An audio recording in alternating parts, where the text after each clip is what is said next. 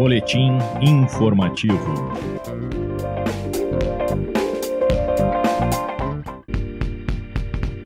Jorge e Josiane moravam na rua há um ano e meio quando decidiram ter um filho.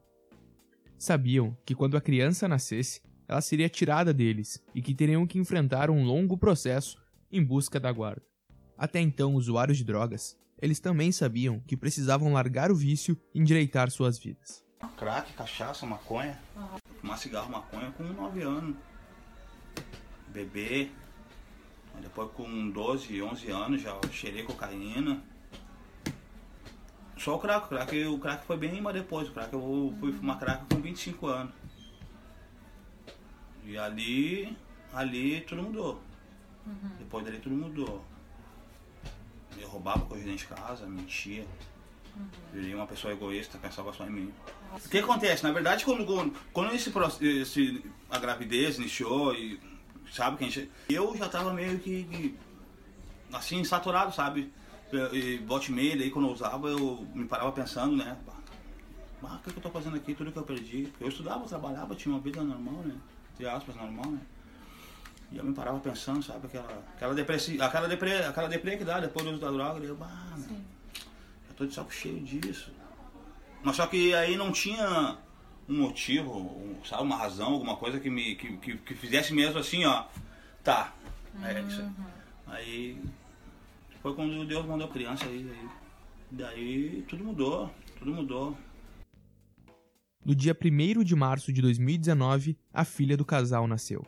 Logo no hospital, o serviço social notificou o juizado da infância e juventude sobre o risco de a criança ser mantida com os pais. 14 dias depois, foi decidido em audiência que a filha de Josiane e Jorge iria para um abrigo. A defensora pública que atuava no caso orientou como os pais poderiam proceder. Longe das drogas e morando com a mãe de Jorge, o casal pôde começar a visitar a filha. As equipes técnicas do Centro de Referência em Assistência Social e do Centro de Atenção Psicossocial, Álcool e Drogas foram testemunhas nas audiências e constataram que o casal estava se recuperando. Jorge conta que a filha foi a motivação de tudo e Josiane sente orgulho da pessoa que é hoje. Hoje eu posso dizer que hoje eu tô muito feliz pela pessoa que eu sou e uhum. tenho que dar graças a Deus também ao meu marido, né? Que me apoiou muito. A gente ficou um período de 15 dias assim separado. Uhum. Que daí esses 15 dias aí me fez pensar. Esses 15, esses 15 dias foi crucial pra mim. Pensar assim, tipo, ah, meu, ah, não toma com a mina, a mina tá grávida. E aí, o que eu vou fazer? Vou deixar a mina daquele jeito, eu vou ficar desse jeito. Uhum. Tá vendo uma criança aí, aí.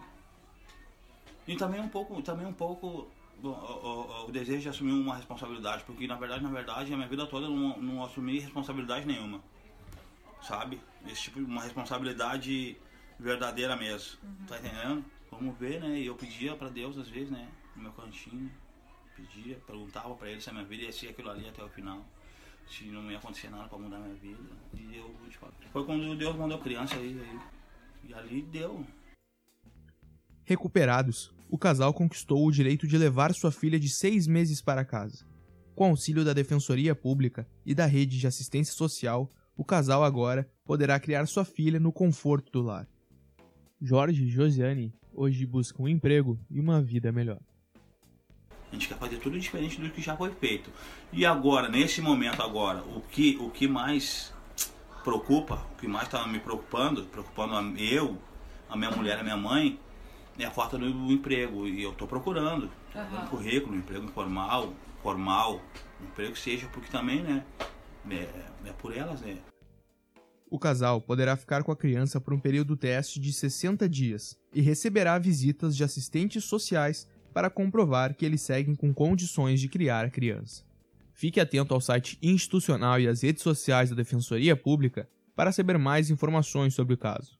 facebook.com.br defensoriars, arroba defensoriars no Twitter e arroba defensoria pública rs no Instagram.